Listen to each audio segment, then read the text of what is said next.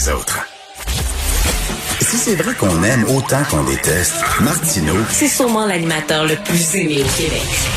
Vous écoutez Martineau. Cube Radio.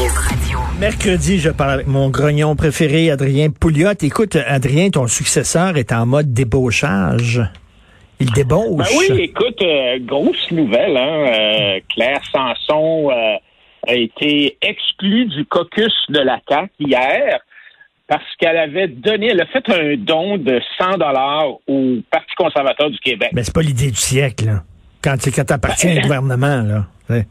Ben, euh, disons que c'est assez particulier et c'est peut-être un signe euh, d'autres choses à venir, on le sait pas. Mais euh, c'est, ça a fait l'effet d'une bombe. euh, alors, la, la, et, et ce qui est un peu amusant, c'est que le président du caucus de la CAQ a affirmé que euh, ça n'avait pas de bon sens de donner, de faire un don au Parti conservateur du Québec qui conteste et rejette la science dans toute affaire de l'épidémie. Mais si on- on- le PCQ, on fait pourtant que contester la science de la CAQ. Parce que la science de la CAQ, c'est eux autres là, qui, par exemple, refusent aux nouveaux mariés de célébrer avec plus que 50 convives alors qu'ils permettent 3500 fans du Canadien dans Hmm. au Centre Bell. Tu sais, Puis les contradictions, ça finit plus. Là, on ferme les bars à 23 heures, sauf quand le Canadien joue à Vegas, où là, on ferme à 2 heures du matin. Euh, toutes les, les, les- toutes les affaires qui tiennent pas debout. Tu sais, on permet la réouverture des théâtres puis des musées bien avant les ligues sportives pour les enfants. On obligeait le monde à porter le masque à l'extérieur jusqu'à ce que les amis de François Legault le, lui textent pour pouvoir jouer au golf puis au tennis sans masque, tu sais, ou euh, c'est toutes des affaires qui. Ben, l'autre, c'est, c'est, ils nous ont imposé le couvre-feu pendant des mois sans aucune étude scientifique pour en prouver les bienfaits, jusqu'à temps que Martin Matt pète une coche sur les réseaux sociaux, puis là, pouf, plus de couvre-feu, tu sais. Alors, la seule chose de scientifique qu'il y a à la CAQ, c'est la méthodologie des nombreux sondages qu'ils ont commandés euh, aux frais des contribuables pour tenter de se faire réélire. C'est ça. Mais c'est-tu, vraiment une grosse prise? Euh, Claire Sanson, c'est un méné. Parce que, tu sais, elle était, elle était frue parce qu'elle avait pas eu son ministère. Si elle avait été ministre, elle serait jamais euh, quitté le- la CAQ. Elle était bien content. Elle aurait, elle aurait rien dit. Elle aurait hoché de la tête derrière François Legault. Elle aurait eu son petit ministère, puis sa, sa- sa- son char, sa limousine, puis, euh, tu sais, mais c'est parce qu'elle est frue, là. Mais écoute, Claire, c'est d'abord, il faut comprendre que Claire, c'est, c'est pas une deux de pique, là. Tu sais, je veux dire, elle a un MBA, elle a une longue feuille de route euh, dans le monde de, la radiodiffusion euh, euh, et du cinéma où elle, elle a assumé des fonctions de haut niveau. Écoute, elle a été, elle a été ma, ma présidente de TQS ou chef de l'exploitation de TQS euh, de 95 à 97 quand on l'a vendu. Elle était Et, présidente de euh, l'Association des producteurs aussi. oui, oui, oui. Et elle a aussi, euh, euh, même, même à l'intérieur de la CAQ en, en politique, elle a quand même fait des choses intéressantes. C'est elle qui a rédigé le fameux rapport Sanson qui a été présenté en 2016 puis qui est devenu finalement la politique officieuse de la CAQ en matière de langue. Hmm. Alors, c'est... oui, et c'est vrai qu'elle a été frustrée, je pense, en tout cas, elle l'a déjà dit... déçue, je pense, c'est le mot qu'elle a utilisé, euh, de pas avoir été choisie comme ministre. Elle était vraiment ministrable. C'est certain que c'est, c'est quelqu'un d'un niveau ministrable. Et bon, tu sais, euh, pour des raisons qu'on connaît pas vraiment, euh, elle a été, euh, c'est Nathalie Roy qui a été choisie pour la remplacer. Nathalie Roy qui, bon, euh, elle aussi avait certaines compétences, là, mais pas autant que Claire, qui était vraiment une gestionnaire de, de, de haut niveau. Là. Alors, écoute, euh, mais tu sais, je reviens à la question de la science, puis je voulais, je voulais te faire entendre un petit clip euh, qui m'a vraiment, euh, qui, qui- qui, pour moi là était vraiment significatif. OK. Le ministre, le ministre Dubé euh, hier ou avant-hier, on lui a posé la question sur comment ça se fait qu'il y ait je sais pas, là, deux, 2500 ou 1500 membres, euh, spectateurs euh, au Centre Bell ou 3500, alors que au stade T-Mobile de Vegas, ils sont 13 000, tu sais. Et là, le ministre euh, Dubé a ouvert la porte un peu pour comprendre c'est quoi l'approche de la CAQ euh, à la pandémie. Alors, je sais pas, j'espère qu'on l'a. Je sais pas si on peut l'écouter. Oui, oui, on euh, l'a, on écoute ça. OK. On a-tu la clip, Achille, la petite clip, s'il te plaît? Malgré le souhait du premier ministre, il y a peu de chances d'avoir un aréna à pleine capacité vendredi à Montréal. C'est facile de, de, de, de, s'exciter pour le Canadien. Le ministre donne un avant-goût avant la décision de la santé publique. Ce qui est aux États-Unis comme benchmark en ce moment, puis à Vegas, mais ben, c'est pas nos, nos valeurs à nous. On s'entend. Nous, on est plus, je dirais, de, de conception européenne. Voilà. Alors, ça, ça m'a vraiment euh, éclairé parce que finalement, c'est pas la science qui compte, c'est les valeurs. On a des valeurs plus de gauche, on a des valeurs plus interventionnistes, plus étatistes. On laisse pas les gens décider pour eux-mêmes, on décide à leur place. Et, euh, ça explique beaucoup euh, la, différence entre, euh, par exemple, le sud des États-Unis, la façon que le sud des États-Unis a géré la pandémie par rapport à, d'autres États euh, plus démocratiques. Ben, ça se peut-tu qu'aux États-Unis, ça se peut-tu qu'aux États-Unis, ils sont plus vaccinés que nous autres, il y a plus de gens qui ont deux doses de nous autres, puis de toute façon, la science, c'est bien beau, mais à la fin, c'est une, une décision politique. Puis c'est pas parce que Joe Blow fait ça qu'il faut que tu fasses comme Joe Blow aussi. Là. On a chacun nos façons de faire. Non, tu as absolument raison. Puis c'est ça mon point. Euh, euh, hmm. C'est ça mon point, c'est que on voit que c'est une décision politique hmm.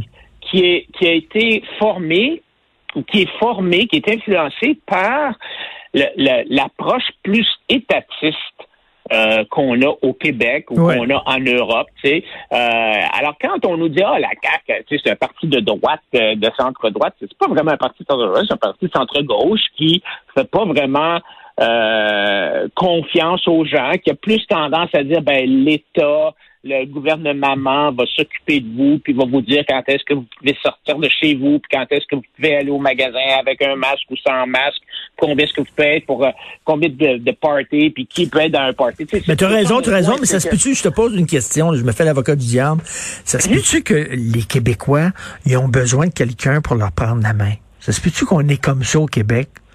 On a besoin d'un pop et d'un moment qui nous dise il euh, faut que tu te torches, là.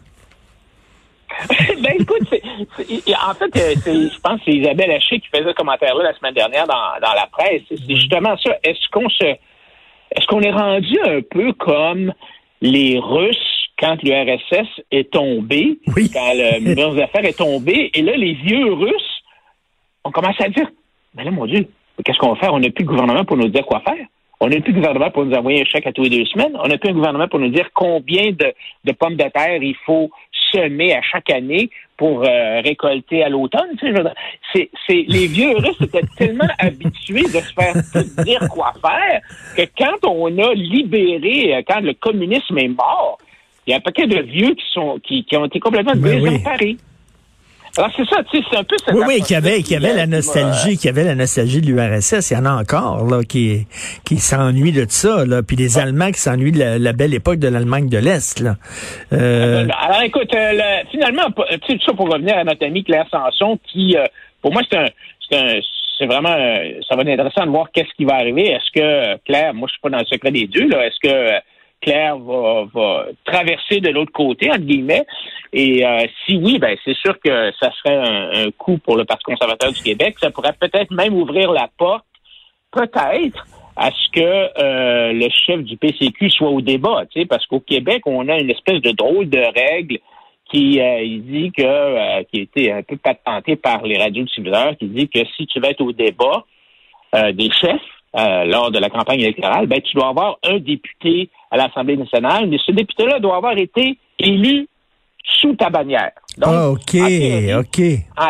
En, théorie, Claire Sanson se qualifierait pas. Sauf que si tu te rappelles, quand euh, Maxime Bernier s'est présenté à la dernière élection fédérale, c'était pas tout à fait les mêmes règles. Il était allé en cours. Je pense que finalement, le commissaire de je sais pas trop quoi, le commissaire de, l'élection avait dit Ah ben OK, on va on va te permettre d'être euh, au débat parce que tu as des chances de faire élire un député. Et clairement, le PCQ a une chance de faire un lit, élire un député euh, pendant l'élection ben, de 2022 à, dans la région de Québec. Éric lui-même, en fait.